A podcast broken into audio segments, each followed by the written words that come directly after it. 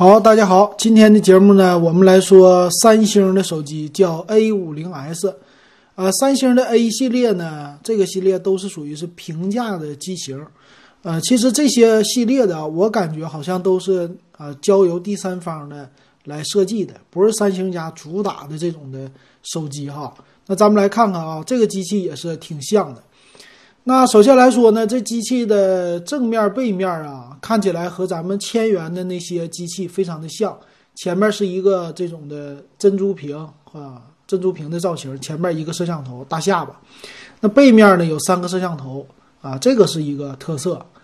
那咱们来看看呗，它的样子啊，再加上它的配置怎么样哈？它的样子现在前面呢，这下巴比较大的是六点四英寸的。一个珍珠屏，但是呢，用的屏幕好一点，Super AMOLED 屏幕啊，这是三星家主打嘛？那肯定三星这屏幕什么存储啊、芯片的这些都是他们家的特色，所以首先第一个就要屏幕好哈，这个屏幕还是挺好的。那背面的造型啊，挺独特的，背面造型呢，人家采用的是菱形的这种纹理的结构，和我们现在这些国产的都不一样。国产现在很多呢。玩一些什么非常美的白呀，但都以渐变为主的。但是三星这个呢，搞得挺好，哎，小几何的造型，看起来有点像 Google。当年的 Google 这些壁纸啊，非常的像 Nexus，不是 Nexus，是差不多 Nexus。对，他们家当时出来那些小平板啊，啊，就是 Google 的第几代四点几的时候啊，很经典的这种的小方格子造型啊。这个看起来有点英格兰范儿，是不是？有这种造型啊，挺好。啊，背面呢，它采用的三个摄像头，这三个摄像头的素质还是不错的，够用。四千八百万像素的主摄，八百万像素的超广角，五百万像素的景深，啊，这个组合在一起，你正常出去拍个照、玩啥的都足够用了哈，完全满足日常的需要。那它也是没有特别着重的注介绍啊，我们家的摄像头多么的牛叉，多么的强哈。那这个最有意思的是呢，它支持超广角的摄像头，那就是拍拍照片超广角了，摄像也支持了，哎，这个挺好。但是你得知道哈，超广角有一个形变啊，就是它的像素的效果啊，肯定不如普通的，所以你拍只有说用到了超广角的时候再拍。啊，用不到的时候还是用你的主摄，这样的效果是最好的哈。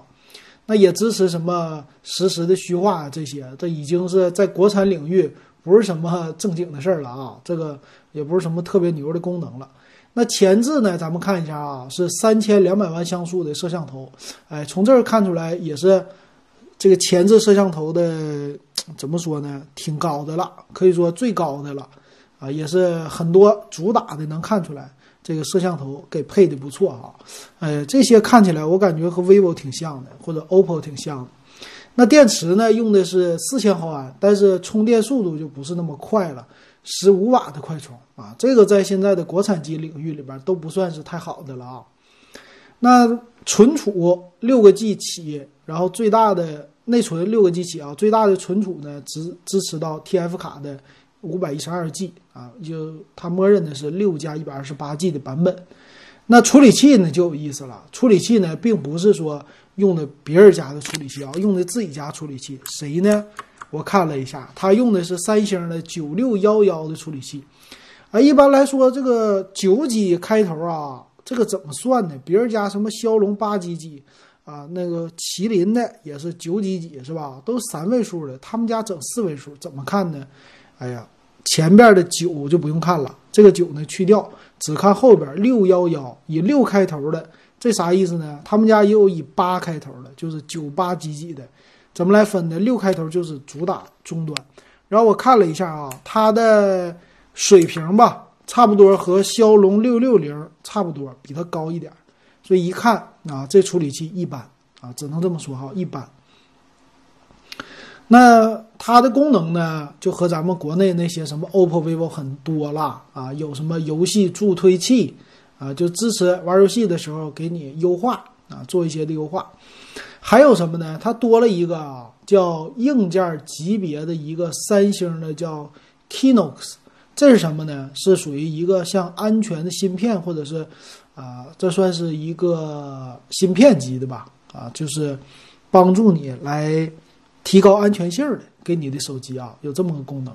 那屏幕的指纹解锁啊，这个是还不错的啊，在前置的。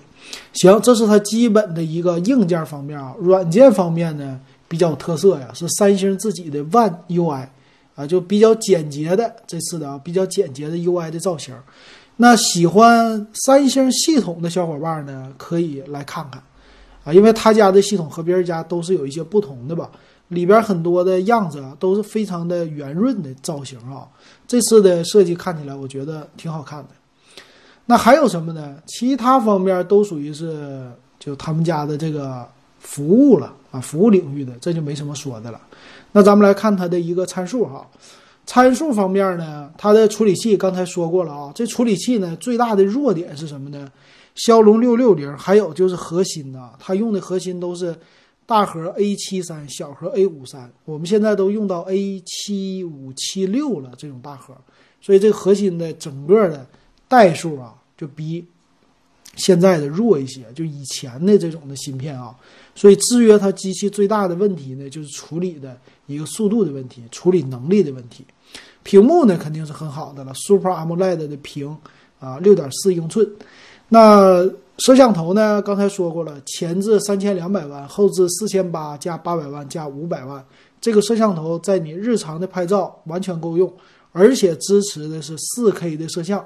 拍个片儿啊什么的挺好的啊，那 TF 卡也能支持，但是它没有说是三卡槽还是两卡槽，啊三卡槽这里边说了啊，我这里边看到了三卡槽的设计，所以这一点来说呢就比较实用了啊，直接就能扩展，很适合喜欢拍照的中老年的群体，啊年轻人的话我估计对这个造型可能不是特别喜欢，我以前还问过一个一个大爷对三星特别情有独钟。